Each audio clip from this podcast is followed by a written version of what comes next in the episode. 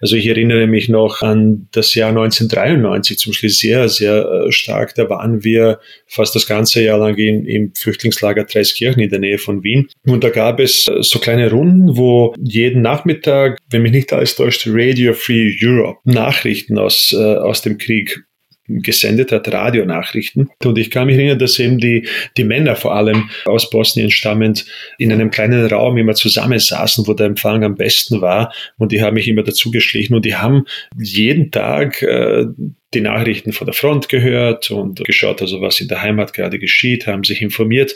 Aber die haben ja die ganze Zeit gehofft, dass wirklich dann am nächsten Tag vielleicht doch die Nachricht kommt, dass der Krieg zu Ende ist und dass sie wieder zurückkehren können.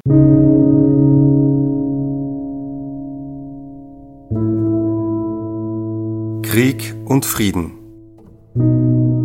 Der Podcast zur Furche-Serie. Hallo, liebe Hörerinnen und Hörer des Furche-Podcasts. Ich kann Ihnen schon mal verraten, diese Folge wird ganz persönlich. Mein Name ist Manuela Tomic und ich leite das Ressort Chancen. Heute spreche ich mit dem Politologen Vedran Džihić über Krieg, Flucht und Versöhnung. Vedran und mich verbindet dasselbe Ereignis. Wir sind beide mit unseren Familien in den frühen 1990er Jahren vom Jugoslawienkrieg geflohen.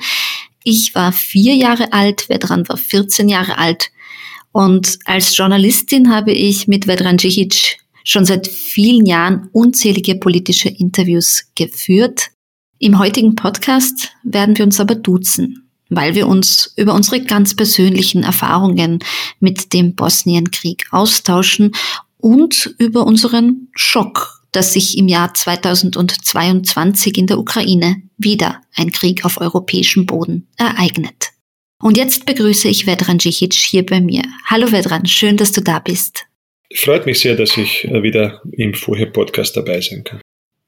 Äh, können wir mal einfach sprechen über dein äh, Leben in Jugoslawien? Du hast ja schon in einigen Podcasts oder auch Texten erzählt, äh, ein bisschen über deine Fluchtgeschichte. Jetzt wollen wir auch im Furche-Podcast darüber sprechen. Ähm, ja, wie, wie war denn euer Alltag in Jugoslawien? Was hat dein Vater gearbeitet, deine Mutter? Wie habt ihr gelebt? Die, die sozialistische äh, Zeit war zumindest für mich in, in den jungen Jahren eine, äh, die doch von einer gewissen Leichtigkeit des Jugenddaseins äh, geprägt war. Mein Bruder und ich, also wir waren eine vierköpfige Familie, Mama und Papa, brave Kommunistenkinder waren äh, auch natürlich in den Arbeitsprozess integriert, haben Vollzeit gearbeitet. Wir Kinder waren dann äh, sehr früh auch im Kindergarten, dann später in der Schule. Äh, aber all, diese ganze Zeit war tatsächlich von einem Gemeinschaftsgefühl geprägt. Also es gab sehr, sehr viele Kinder in der Umgebung. Wir wohnten in einer großen sozialistischen Siedlung, Dutzenden Hochhäusern und dementsprechend auch mit Hunderten von Kids, die die meiste Zeit jenseits von Bildungsinstitutionen draußen auf der Straße verbracht haben. Und, und das ist natürlich die Kindheit, von der man träumt, die Kindheit, die äh, in der man spielt, in der man äh, auch kleine Konflikte austrägt, in dem man herumhupft, sich versteckt äh, und eigentlich ein, ein, ein freies Leben jenseits des, des strengen Elternhauses führen kann. und so gesehen ist, ist die Erinnerung an diese Zeit tatsächlich eine sehr warme, sehr positive und eine, die von Freude und von, von Spaß auch am, am Großwerden geprägt war. Natürlich mit kleinen Krisen, aber die gibt's ja auch bei jedem Erwachsenwerden. Und was dann aber in diesen jungen Jahren äh, irgendwann aus seine, zunächst einmal aus ein Geräusch hineinkam, äh, das sich dann später verdichtet hat zu einer dunklen Wolke, waren diese Entwicklungen ab den späten 80er Jahren, die ich äh, zu dem Zeitpunkt bereits ein junger, also nicht mehr nur ein junger Bub, sondern ein pubertierender Bub ich bin 76 geboren, 1989, äh, 90 äh, war ich dann bereits 13, 14 und ein wenig auch durch den Vater politisiert. Der Vater hat, war Teil Mitglied des kommunistischen, des Bundes der Kommunisten Jugoslawiens, war in einer, auch in der Gemeinde, in der Stadtverwaltung, in einer politischen Position tätig und war sehr politisch. Also ich erinnere mich heute noch an die vielen Gesprächszirkel mit seinen Freunden und Freundinnen aus diesem sozialistischen, kommunistischen Umfeld, die zu Hause geführt geführt wurden. Und mich hat das auch sehr schnell und sehr stark politisiert, so dass ich mit 13, 14 eigentlich sehr starkes Interesse an politischen Gegebenheiten hatte. Und äh, in all diesen Jahren, beginnend auf der globalen Ebene mit dem Zerfall des Ost-West-Konflikts, äh, aber dann auch in Jugoslawien hat man die Veränderungen an der eigenen Haut zu spüren begonnen. Äh, und an eine Szene kann ich mich noch heute sehr gut erinnern. Das war 1990 äh, im Jänner, als beim damaligen 14. sogenannten außerordentlichen Kongress des Bundes der Kommunisten Jugoslawiens kein Kompromiss gefunden werden äh, konnte und dann die slowenische und die kroatische Delegation von diesem Kongress ausgezogen ist und der Kongress ist dann nie wieder zusammengekommen. Das war ein Ereignis, das live im Fernsehen übertragen wurde. Das war ein Ereignis, das ich mit meinen Eltern gemeinsam an dem Abend äh, und an den Tagen gesehen habe im Fernsehen. Und ich kann mich da wirklich noch gut erinnern, als eben Slowenien und die Kroaten die Sitzung verlassen haben und als dann meine Mama und meine, mein Papa die Blicke ausgetauscht haben und auch dann wirklich kommuniziert haben, es ist jetzt zu Ende, es beginnt jetzt was Neues. Da habe ich dann doch das erste Mal so richtig bewusst gespürt, also die schöne Zeit der Jugend und die Zeit der Gewissheiten kommt damit offensichtlich mit einem Schlag zu Ende. Und ab dem Moment haben sich die Ereignisse wirklich dann überschlagen und, und, und zugespitzt und haben dann letztendlich auch zum Krieg geführt, der in Bosnien im Jahr 1992 begonnen hat. Du warst ja schon äh, in der Pubertät, wie du gesagt hast, als der Krieg begonnen hat oder als sich auch schlagartig für dich irgendwie das Lebensgefühl geändert hat. Du bist quasi dann irgendwie sehr schnell oder zu schnell auch irgendwie erwachsen geworden durch diese Erfahrung. Ich bin 1988 geboren, das heißt, ich war sehr klein, ich war vier Jahre alt, aber was mir meine Eltern erzählen, war, dass natürlich auch ihr Leben ja sehr normal war. In Jugoslawien eine normale Mittelschichtsfamilie. Mein Vater war auch in der Partei. Der war aber nicht so politisch engagiert jetzt vielleicht wie, wie dein Vater. Äh, mein Vater war eher ein Autonarr und hat einfach also eine Spedition geleitet und meine Mama war Abteilungsleiterin einer Textilfirma und meine Schwester ist in den Französischunterricht gegangen und Klavierunterricht und ja, so ein ganz normales Leben. Ähm, du hast schon angefangen zu schildern, eben diese, diese dunkle Wolke, ähm, die sich da eben ausgebreitet hat im Lebensgefühl. Du hast jetzt eine Szene geschildert, wo ihr gemeinsam vor dem Fernseher sitzt und merkt, dass da jetzt etwas ordentlich in äh, Schieflage gerät. Wie, wie hast du denn diese, diese letzten Wochen in Jugoslawien, bevor ihr geflüchtet seid, wahrgenommen? Ähm, dein Vater war ja da als Intellektueller wahrscheinlich auch einer großen Bedrohung ausgesetzt. Wie haben denn da sozusagen die letzten Tage, die letzten Wochen ausgesehen? Es hat sich dann, also seit diesem Ereignis im Jahr 1990, äh, haben sich die Dinge im jugoslawischen noch zusammengehörenden Staat äh, sehr schnell beschleunigt. Es äh, kam dann auch 1990 äh, zu den ersten freien Wahlen. Man hat dann auch gespürt, auch in Bosnien-Herzegowina, dass die nationalistischen Energien dann äh, eher zunehmen, dass man auf einmal begonnen hat, auch in, im Freundeskreis zu fragen, was bist du, wer bist du, bist du ein Serbe, ein Kroate, ein Bosniake? Das hat mich damals auch schon sehr verwirrt, weil ich äh, weder Serbe noch Kroate noch Bosniake war, sondern eben ein Kind von zwei Sozialisten, Kommunisten, der Vater des Bosniaken irakischen Backgrounds, des muslimischen Backgrounds, aber natürlich ein Atheist, äh, brav wie er war, und auch die Mutter äh, mit einer spezifischen Herkunft aus, aus einer Minderheitengruppe, und zwar aus der ukrainischen Minderheit. Und aber auch sie natürlich eine brave Sozialistin und, und, und Kommunistin. Dann habe ich mich dann schon gefragt, also was bin ich und wo gehöre ich dann hin?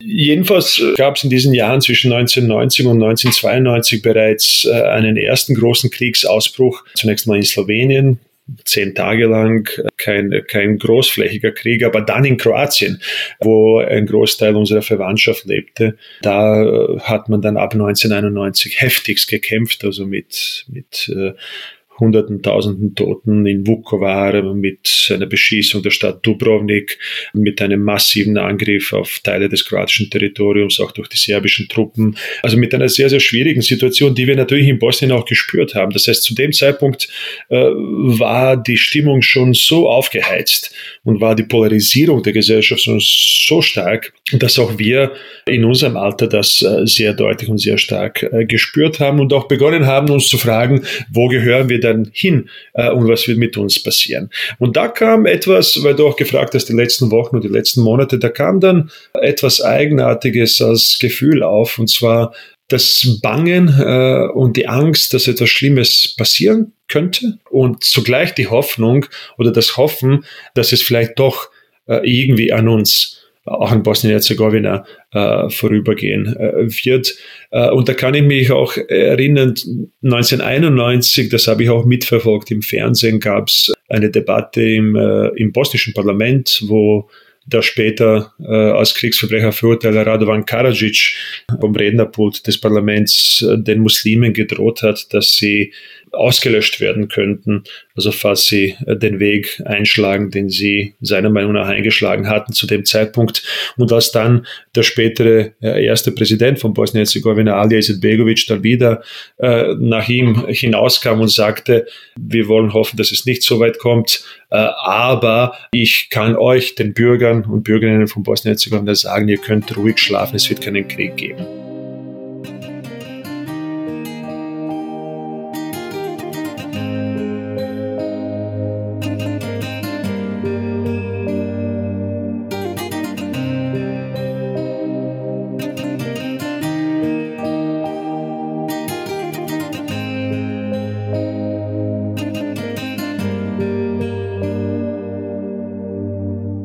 Also das illustriert auch noch einmal diese, dieses Spannungsverhältnis zwischen Hoffen äh, auf der einen Seite und Banken.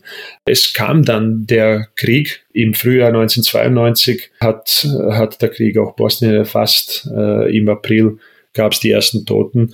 Und in unserer Stadt, in der Stadt Prijedor im Nordwesten Bosniens, haben die äh, lokalen serbischen Truppen die Macht übernommen. Äh, und es hat einen Prozess eingesetzt, wo wir auf einmal mit einem Schlag mitten im Krieg waren. Es gab auch Kampfhandlungen, Kriegshandlungen, auch in der Stadt, außerhalb der Stadt, rund um, um die Stadt Predor. Es äh, gab dann die ersten Konzentrationslager in dieser Stadt, wo eben in der Tat mein Vater auch äh, die ganze Zeit, solange wir in Bosnien waren, und wir waren noch in Bosnien äh, bis äh, Jänner 1993, das heißt gute acht, sieben, acht Monate noch in diesem, in dieser Kriegssituation. Also der hat wirklich die Angst gehabt bis zum Schluss, dass auch er abgeführt werden wird und den Krieg nicht überleben wird. Aber der Punkt war, also die Angst, die man gehabt hat, die hat sich dann bewahrheitet und mit einem Schlag ist man dann weg von der Normalität der Jugend äh, des Vorkriegszustands. Die Freude ist vergessen äh, und alles wird verdeckt äh, eben von dieser dunklen Wolke des Krieges. Äh, es geht dann tatsächlich ums Überleben. Es geht um die Frage, äh, wie man den Alltag bewältigt. Es geht um die Angst, was den nächsten passieren wird. Äh, und, und das, das, also diese Angst, also diese Urangst, zieht dann wirklich in den ganzen Körper hinein. Also das heißt, die, die wird zu einem, wie, wie zu einer zweiten Haut, die man mit sich äh, herumträgt. Und zugleich entwickelt man auch so Überlebensinstinkte, die man vorhin in der Form nicht gekannt hat. Du hast auch richtig gesagt, äh, äh, auch in diesen jungen Jahren bin ich damals mit einem Schlag erwachsen geworden. Also mit 15, 16 musste ich mich dann teilweise auch um die Familie kümmern. Äh, und das ist wirklich ein neues, neues Lebensgefühl. Aber, und das ist auch paradox, äh, auch äh, mit diesem Überlebensinstinkt ausgestattet, trotz all der Widrigkeiten, geht man weiter, macht den nächsten Schritt, äh, stellt sich die Frage, wie man, wie man auch den nächsten Tag dann gestalten kann, aber auch die Zukunft. Also man, man, man träumt dann vielleicht noch intensiver darüber, was man machen wird, wenn der Krieg vorbei ist, was man sich für das eigene Leben vorstellt. Also wirklich eine Verdichtung, Verdichtung von allen möglichen Emotionen, die, die in diesen, diesen Tagen und Wochen und Monaten geschehen ist, also die äh, dann wirklich auch für das ganze Leben lang bleibt, weil ich kann auch heute noch das Gefühl nachvollziehen, also wie das war und, und kann es auch noch nachspüren äh, oder spüren, also bei mir und in dem, was ich dann mit dem Krieg, seit dem Krieg äh, geworden bin. Du hast jetzt auch gesprochen über dieses Schlagartige. Ähm, es gibt ja irgendwann, also wir sind im Frühjahr 1992 geflohen, ähm, meine Mutter mit meiner Großmutter und eben Schwestern, Tanten, Cousins, die dann noch minderjährig waren. Und mein Vater ist auch noch et etwas länger geblieben, ähm, so wie ihr auch länger geblieben seid. Und das Witzige war irgendwie, meine Mutter hat gerade den runden Geburtstag von meiner Oma vorbereitet. Also der Kühlschrank war bummvoll. Und dann sind die ersten Hubschrauber geflogen über uns und wir waren irgendwie dann im Keller und ich war ja noch ein, wie gesagt, ein kleines Kind. Und dann hat eben meine Mutter entschieden, okay, wir gehen zum Onkel, der als Gastarbeiter in Kärnten äh, schon gearbeitet hat. Und die haben uns auch abgeholt dann. Und es war eben so ein bisschen, wie du sagst, okay, man macht den nächsten Schritt, äh, man funktioniert automatisch irgendwie in dieser verdichteten Situation. Aber es war ähm, schon so, dass meine Eltern sich gedacht haben, na gut, in drei Monaten ist alles vorbei. Und bei mir ist es eben so, also das ist jetzt quasi Säbeln, Rasseln und wir kommen wieder zurück in drei Monaten und äh, haben sich gar nicht darauf eingestellt, da jetzt ihr Leben lang in Österreich zu bleiben. Und bei mir ist es so, jetzt rede ich natürlich mit vielen Ukrainerinnen und Ukrainern, äh, manche davon, denen ich eben helfe oder mit denen ich im Kontakt bin. Und die sagen dasselbe zu mir. Also die sagen, ja, im Frühling, äh, Zelensky hat gesagt, im Frühling können wir wieder zurück und wir werden das Land aufbauen. Und vielleicht stimmt das ja auch, weil ich weiß ja auch nicht, wie lange der Ukraine-Krieg dauert, aber innerlich zuckt in mir wirklich sowas zusammen, dass ich mir denke, oh Gott, so einerseits irgendwie vielleicht stimmt das, vielleicht habt ihr recht und andererseits, oh Gott, wisst ihr eigentlich, dass ihr vielleicht gekommen seid, um zu bleiben? Weil dieser Schritt zu akzeptieren, man bleibt jetzt wirklich da, das kommt ja nicht vom ersten Tag. Wie war das denn bei deiner Familie? Das, was du beschreibst, also das, das erinnert mich ja tatsächlich an vieles, was auch wir äh, damals durch und mitgemacht haben. Äh, und ich glaube, dieses Gefühl der, der Unsicherheit, das sich dann breit macht mit dem Beginn des Krieges, muss gewissermaßen auch immer wieder verbunden werden oder gekoppelt werden an die Hoffnung, dass es eben dann auch den nächsten Tag geben wird und auch die Zukunft geben wird. Und für die meisten, also die zur Flucht äh, gezwungen werden, die flüchten, die das Land verlassen müssen, die auch Verletzungen und, und, und Schmerzen davon tragen. Also natürlich hoffen die auch und das ist ein Teil dieses äh, Überlebensinstinkts. Äh, also ich erinnere mich noch an das Jahr 1993 zum Schluss sehr, sehr äh, stark. Da waren wir fast das ganze Jahr lang in, im Flüchtlingslager Dreiskirchen in der Nähe von Wien und da gab es so kleine Runden, wo jeden Nachmittag, wenn mich nicht alles täuscht, Radio Free Europe Nachrichten aus, äh, aus dem Krieg gesendet hat, Radionachrichten. Und es gab auch die Radionachrichten des bosnischen Staates damals, die man zwar nicht so gut empfangen konnte. Und ich kann mich erinnern, dass eben die, die Männer vor allem äh, aus Bosnien stammend in einem kleinen Raum immer zusammensaßen, wo der Empfang am besten war. Und die haben mich immer dazu geschlichen und die haben jeden Tag äh, die Nachrichten von der Front gehört und, und, und geschaut, also was in der Heimat gerade geschieht, haben sich informiert. Aber die haben ja die ganze Zeit gehofft, dass wirklich dann am nächsten Tag vielleicht doch die Nachricht kommt, dass der Krieg zu Ende ist und dass sie wieder zurückkehren äh, können. Dass es wieder auch eine, eine neue Zukunft äh, in, in der Heimat geben wird. Und äh, im Bosnienkrieg hat sich herausgestellt, das wissen wir, dass eben diese Hoffnung für die meisten eine vergebliche war, zumindest für die Zeit der Dauer des Krieges und der Krieg äh, hat dann bis spät ins Jahr 1995 gedauert und äh, erst danach gab es eine langsame Rückkehr von Flüchtlingen, aber wenige sind zurückgekehrt, prozentuell betrachtet. Die meisten sind äh, in Österreich, in Deutschland und im Ausland geblieben. Und dann ist es auch nicht verwunderlich, wenn man sich die heutigen Statistiken ansieht, ist Bosnien-Herzegowina jene Gesellschaft weltweit, die die zweitgrößte Diaspora hat.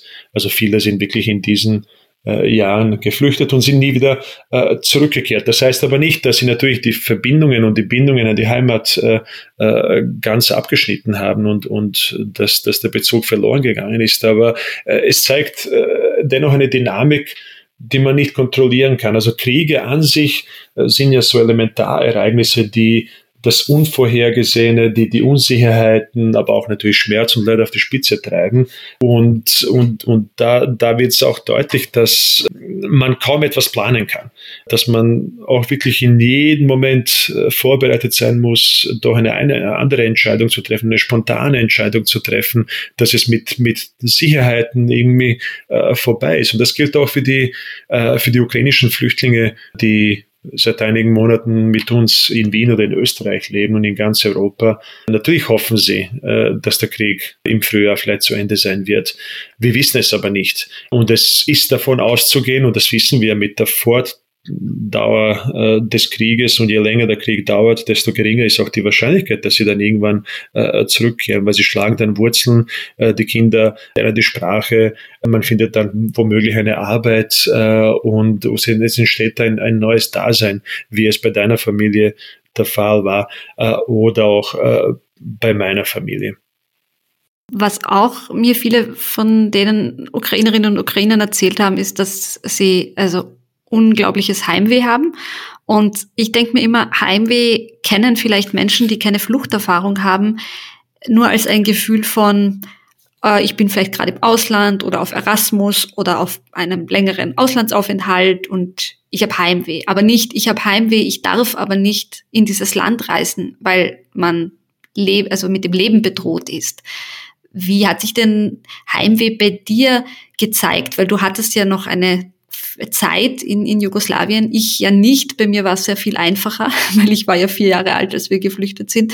Ähm, ja, wie, wie, wie ist denn das Gefühl des Heimwehs bei dir? Ich habe ich hab nur das Gefühl, und darüber habe ich ja auch geschrieben, ein Gefühl einer Kindheit im Konjunktiv. Also ich finde es unglaublich schade, dass ich mich nicht an Sarajevo, an meine Geburtsstadt erinnern kann vor dem Krieg. Also es gibt sie nicht mehr, sie wurde zerstört. Ich, selbst wenn ich zurückfahre nach Sarajevo, es ist nicht mehr dieselbe Stadt.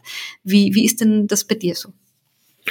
Ja, Heimweh äh, ist, ist für mich da auch ein, ein, ein schwieriger Begriff, äh, weil diese Sehnsucht nach einem äh, fast utopischen Ort, wo es einem äh, gut geht, wo alles vertraut ist, wo man mit der Umgebung, mit den Menschen, mit der Kultur verschmolzen ist, also wo, wo alles stimmig ist. Äh, das habe ich vielleicht für mich selbst wegrationalisiert äh, oder durch die Tatsache, dass ich äh, mittlerweile auch im Burgenland zu Hause bin und auch Wien als Heimat empfinde und auch Washington DC, wo ich zeitlang gelebt habe, auch einen, einen Teil meiner Heimat vielleicht irgendwie ausmacht. Aber natürlich auch Bosnien-Herzegowina, aber auch Kroatien oder Serbien, also wo ich sehr viele Freunde und Verwandtschaft habe. Es gibt irgendwie irgendwie äh, bei mir äh, zumindest einen, einen sehr multiplen, äh, widersprüchlichen Begriff der Heimat. Und das natürlich aus dieser Perspektive ist Heimweh, also diese Sehnsucht, die man in der Fremde entwickelt, wieder in der Heimat zu sein, ist anders ausgeprägt. Ich würde aber dennoch sagen, dass nach so einer Flucht äh, etwas verloren geht. Es geht diese unmittelbare geografische, auch körperliche, physische Präsenz in einem Kulturkreis äh, verloren, die man, die man kaum mehr nachholen kann. Also ich bin immer wieder in Bosnien, also sehr oft, sehr oft auch in Serbien, in Kroatien. Also ich bewege mich ständig und, und äh, lebe auch mein nomadisches Dasein irgendwie zwischen diesen unterschiedlichen Heimaten fort. Äh, aber eben diese, diese ständige Permanenz, äh, die körperliche Permanenz und Präsenz an einem Ort, äh, die geht verloren. Und das heißt, dass man durchaus im Laufe der Zeit dann auch Bezüge zu normalen alltäglichen Entwicklungen in der jetzt unter Anführungsstrichen alten Heimat äh, langsam verliert. Was aber bleibt, es bleibt natürlich äh, bei mir zumindest so eine sehr, sehr starke Sehnsucht nach einer, nach einer harmonischen Gesellschaft, die ich äh, zumindest, vielleicht war sie real, vielleicht war sie für mich damals auch äh, erdacht, äh, aber die ich in meiner Jugend äh, und in meiner Kindheit doch hatte. Also Jugend bleibt und ich glaube, für uns alle ein Sehnsuchtsort, äh, zu dem wir zurückschauen, auch wenn wir etwas älter sind und vielleicht, vielleicht äh, stilisieren wir die Jugend äh, zu, zu einem Phänomen, das eigentlich so gar nicht existiert hat. Aber in, in meinem Fall in der Tat habe ich diesen, diesen Verlust gespürt. Also ich habe da etwas verloren und damit auch eine Heimat verloren. Dieses warme, äh, freud, freudige äh, Zusammensein mit meinen Freunden und Freundinnen äh, in den 80er Jahren. Das ist die, die eine Dimension, äh, die, die sehr stark ist. Und die zweite Dimension äh, ist, ist vielleicht auch genauso stark ausgeprägt, und zwar die Sehnsucht nach einem vollkommenen Eintauchen in die, in die, in die Alltagssituationen, in die kulturellen Gepflogenheiten, äh, in das, was äh, auf der Ebene von Kunst, Kultur geschieht, was auf der Ebene von Witzen erzählt wird, also die zum Beispiel in Bosnien irgendwie tagtäglich produziert werden. Also all diese, diese Momente, die nur in der Muttersprache zu Hause sind, so richtig, also die gehen mir wirklich verloren äh, und nach denen äh, sehne mich auch. Also das ist dann vielleicht irgendwie Heimweh in, in dem Sinne. Und eine dritte und letzte, letzte Komponente ist äh, ein Heimweh äh, verbunden mit dem Schmerz, also mit dem Verlustschmerz äh, gewissermaßen, weil Bosnien heute im Jahr 2022 eine sehr gespaltene Gesellschaft ist, eine Gesellschaft, in der auch ein sehr starker Nationalismus äh, vorhanden ist, also wo die Menschen polarisiert werden, wo, äh, wo der Alltag moralisiert wird, also wer bist du, zu welcher Gruppe gehörst du. Äh, alles das belastet mich ja sehr schwer und sehr stark, weil ich, äh, weil ich so eine bosnische Gesellschaft äh, nicht akzeptieren kann und nicht will. Äh, und ich äh, nicht der Meinung bin, dass in diesem Land die zentrale Frage jene ist, also ob jemand ein Serbe, Kroate, Bosniake ist oder wie man heißt oder welche Identität man hat, sondern dass die zentralen Fragen ganz woanders liegen. Und, und das ist natürlich etwas, also der, der, der trieste, das trieste Dasein, das Bosnien fristet, ist etwas, was mich belastet, was schmerzt äh, und produziert vielleicht auch eine, eine, eine, eine Projektionsfläche, ein Heimweh, zurückprojiziert in eine Zeit, die einmal heil war und die so vermutlich leider nicht mehr zustande kommen wird. Ja, dem kann ich nur zustimmen. Ich komme ja auch aus einer klassisch jugoslawischen Familie, sage ich immer, mit äh, Muslimen, äh, Serben, äh, orthodox, serbisch-orthodox und Katholiken ähm, und Ungläubigen. Also ähm, es gibt alles in meiner Familie. Deswegen ist auch die Frage der Zugehörigkeit äh, hinfällig. Als der Ukraine-Krieg begonnen hat, war es bei mir so, ich habe auf FAD geschaut und habe nur diese Grafik gesehen ähm, von der Ukraine mit so kleinen, das hat ausgeschaut wie Explosionen, also wo Russland jetzt überall angegriffen hat. Und bei mir war das eben so, ich habe absolute Panik bekommen. Ich weiß auch von vielen Österreicherinnen und Österreichern, dass sie absolute Panik bekommen haben, auch ohne Fluchterfahrung. Aber ähm, mein Freund hat gemeint, ja, ich, ich soll mich ja beruhigen, dass das ja in der Ukraine und nicht hier. Und ich konnte diesen Unterschied nicht mehr machen. Also ich konnte diese Unterscheidung nicht mehr machen. Ähm, du hast in einem sehr persönlichen Text äh, geschrieben, gerade zu Beginn des Krieges, ähm, was diese Angst auch mit dir gemacht hat. Und du hast die Angst dabei in etwas sehr Schönes und Produktives umgewandelt. Vielleicht kannst du ein bisschen erzählen, wie es dir an dem Tag gegangen ist. Also als diese Ukraine-Krieg, ich will jetzt nicht von Retraumatisierung sprechen, das wäre zu hoch gehängt, aber ähm, wie es dir da gegangen ist und auch welche Arbeit daraus entstanden ist. Ich denke an den Verein, ähm, den du gegründet hast, auch mit, mit vielen anderen Helferinnen und Helfern, wo es um Kinder geht. Ja, bei mir, bei mir war äh, in, in der Tat also dieser Tag, als, als der Krieg in der Ukraine begann, äh, doch ein, ein, ein sehr traumatischer, traumatischer Tag, äh, weil ich äh, in Auseinandersetzung mit meinem Krieg, mit dem damaligen Krieg der 90er Jahre in Bosnien-Herzegowina, doch im Laufe der Zeit so etwas wie eine versöhnliche Haltung zu diesem Krieg entwickelt hatte und auch die Fähigkeit, äh, darüber zu reden, äh, auch irgendwie nochmal den Krieg differenziert zu betrachten, auch die Fähigkeit, meinen Studierenden davon etwas zu erzählen, auch in der Öffentlichkeit.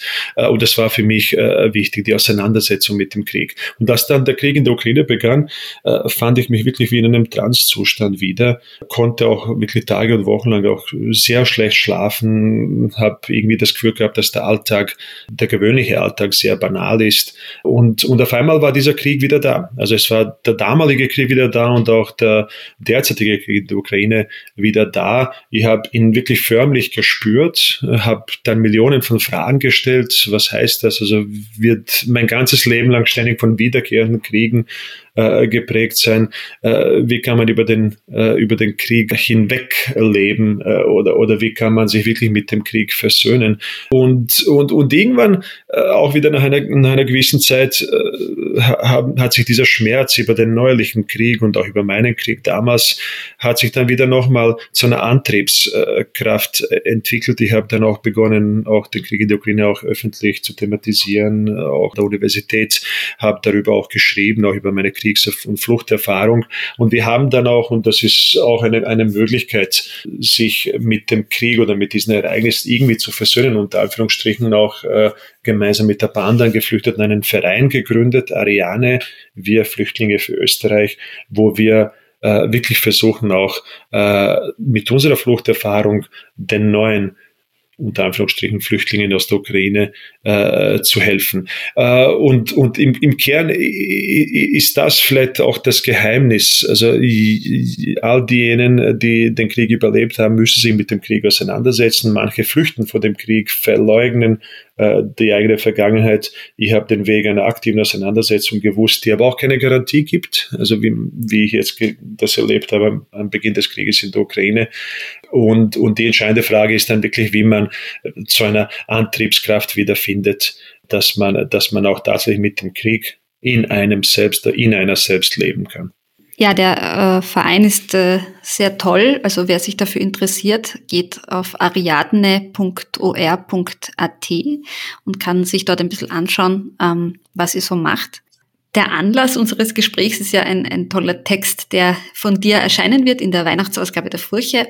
Ähm, du schreibst da auch, äh, um jetzt auch ein bisschen die Frage zu, zu, äh, in den Vordergrund zu stellen, was man denn Positives machen kann, ähm, bewirken kann, neben eben der Gründung eines solchen Vereins auch. Du schreibst auch, dass dir auch äh, gewisse Denker geholfen haben in der schwierigen Zeit. Ähm, und man braucht ja auch intellektuelle Denker, man braucht irgendwie auch den Geist, um umzugehen mit so einer Situation des absoluten Bösen. Und ähm, ja, bei mir war es vor allem irgendwie die, die jugoslawische Literatur, die ich dann auf Deutsch gelesen habe, wo ich einfach sehr tolle Erzählungen über das damalige Sarajevo erhalten habe, die mir ein bisschen einfach näher gebracht haben, diese, diese Orte und auch diesen, ja, diesen Humor, wie du sagst, der ja nur in der Muttersprache auch irgendwie möglich ist, ähm, dieser spezielle schwarze Humor. Ähm, wer waren denn bei dir die, die wichtigen Denker oder welche Ideen haben dich denn da inspiriert, auch um dich überhaupt in irgendeiner Art und Weise zu versöhnen mit dem Krieg, wenn das überhaupt möglich ist? Ich glaube, da haben wir was ge äh, gemeinsam. Äh, also ich bin auch ein, ein, ein Mensch, der, der ohne Literatur nicht leben kann. Also ich verliere mich gerne in Philosophie, in Literatur, in Belletristik, in Romanen, in Erzählungen, in, in Gedichten.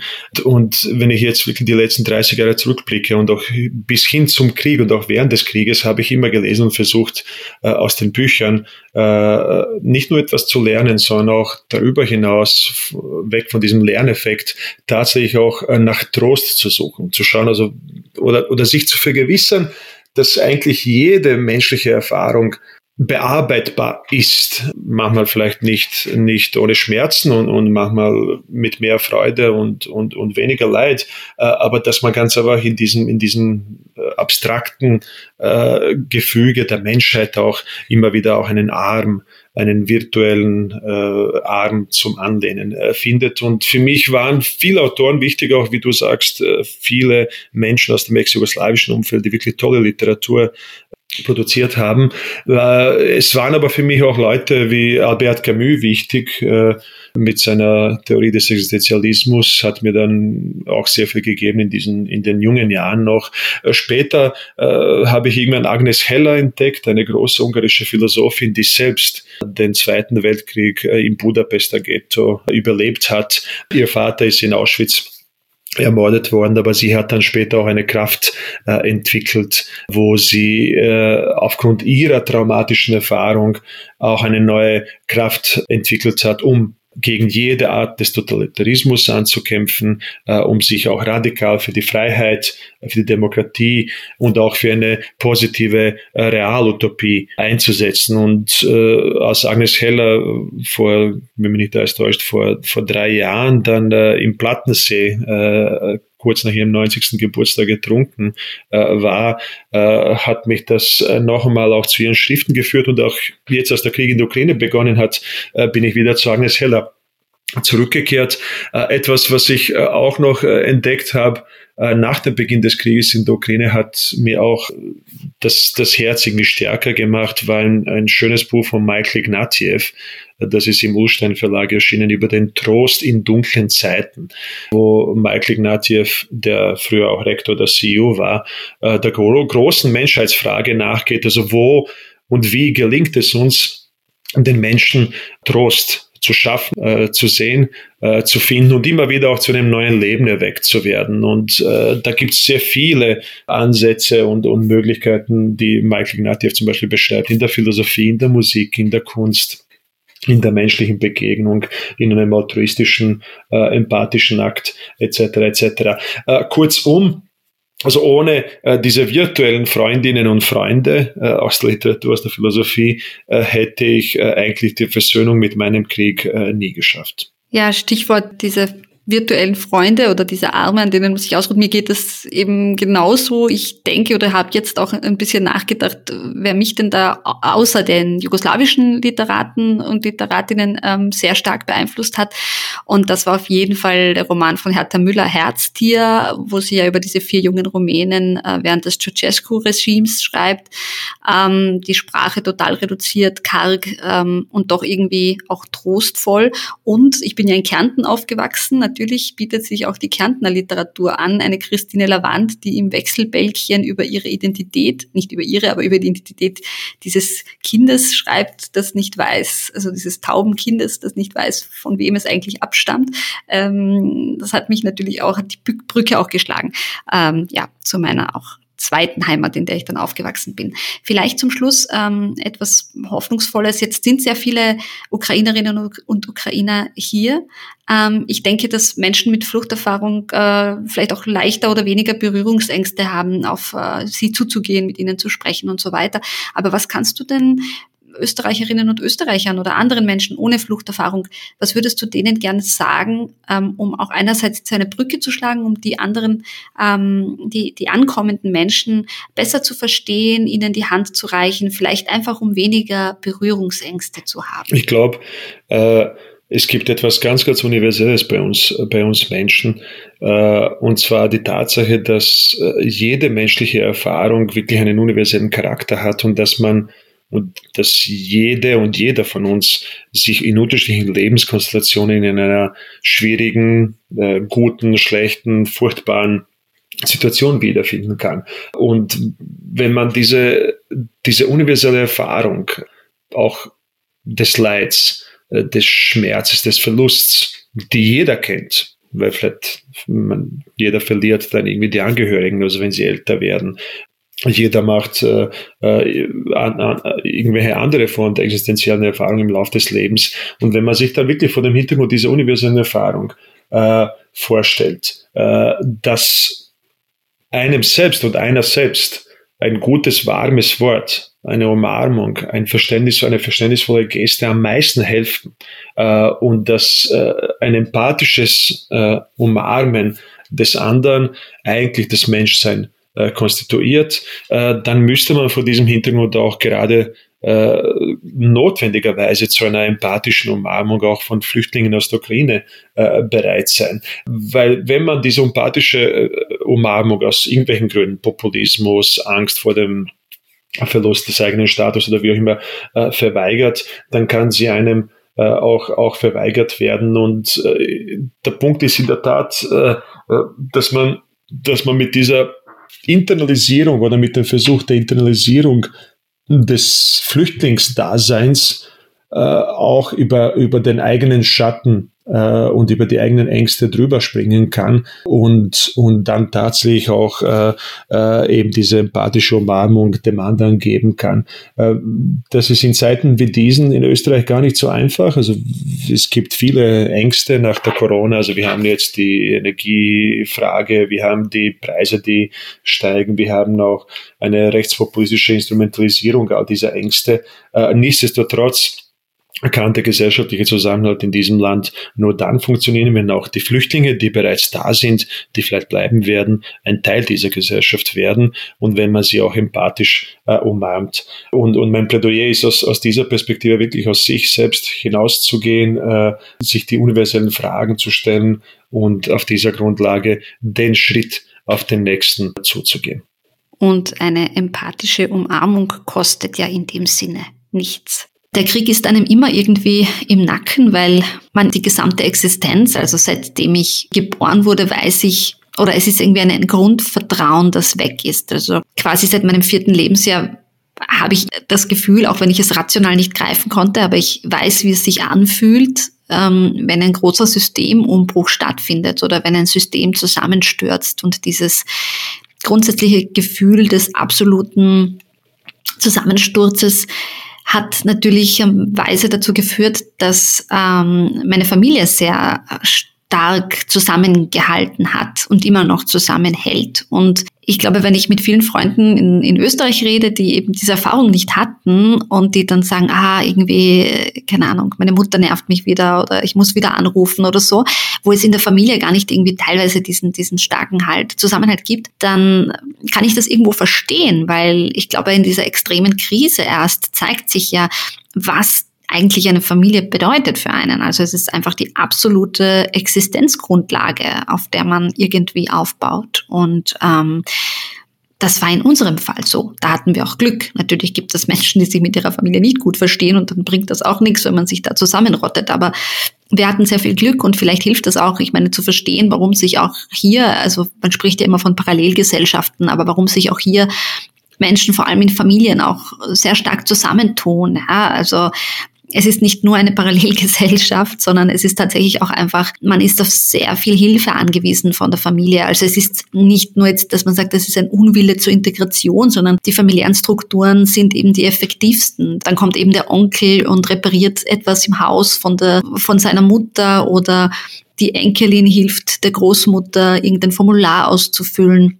Also das sind einfach Strukturen, auf die man sich verlassen kann, weil es ja sonst jetzt keine langjährigen Freunde gibt oder Menschen, mit denen man schon seit Kindesbeinen an zu tun hat. Daher ist man auf die Familie noch mehr angewiesen als sonst vielleicht, würde ich sagen. Ich kann mich mit dem Krieg nicht versöhnen. Das Einzige, was mir hilft, ist die Sprache. Ich habe eine Liebe entwickelt, eine große Liebe zur deutschen Sprache. Vielleicht auch gerade, weil sie nicht meine Muttersprache ist. Mit meiner Muttersprache konnotiere ich immer noch irgendeine Form von Gefahr. Das passiert irgendwie ganz ähm, subtil. Ich kann das auch gar nicht so erklären. Und irgendwie ist die deutsche Sprache für mich, also war sie nach dem Zweiten Weltkrieg die Tätersprache und haben sich da auch viele, äh, viele Jugendliche und junge Menschen natürlich nach dem Zweiten Weltkrieg auch gegen ihre Muttersprache protestiert und auch sozusagen hier auch durch die Kunst sehr viel, sehr viel erreicht, auch eine moderne Sprache zu schaffen, ist für mich die deutsche Sprache wiederum irgendwie so die Sprache des Friedens, weil ich habe äh, in der Schule Deutsch gelernt. Ich habe meine Muttersprache nie in einer Schule gelernt. Also ich habe das, was ich spreche, habe ich von den Eltern gelernt. Ähm, und in der deutschen Sprache war für mich alles geordnet. Es hat alles Sinn gemacht. Es war mein Tag äh, geordnet, mein Ablauf geordnet. Und ich konnte die Sprache eben strukturell anlernen. Und jetzt ist es natürlich so, dass ich auf Deutsch träume und arbeite und schreibe und alles und auch jugoslawische Literatur auf Deutsch lese. Lieber Vedran, vielen Dank für das persönliche Gespräch. Vielen Dank auch, auch äh, für die Einladung einerseits, aber auch für diese eher ungewöhnliche Form des Dialogs. Weil man kann ja auch äh, viele Dinge, die wir jetzt diskutiert haben, miteinander rationalisieren und sehr differenziert wissenschaftlich betrachten. Aber ich glaube, manchmal geht es ja auch tatsächlich darum, dass man das eigene Herz nach außen kehrt, äh, sich mitteilt und vielleicht äh, äh, erreicht man damit auch ein wenig etwas. So ist es, das hoffen wir. Danke dir. Danke dir.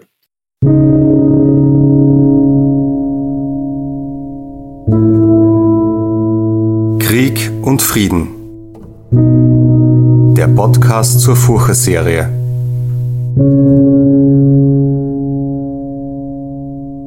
Das war eine neue Folge von Krieg und Frieden, dem Podcast zur Furche-Serie.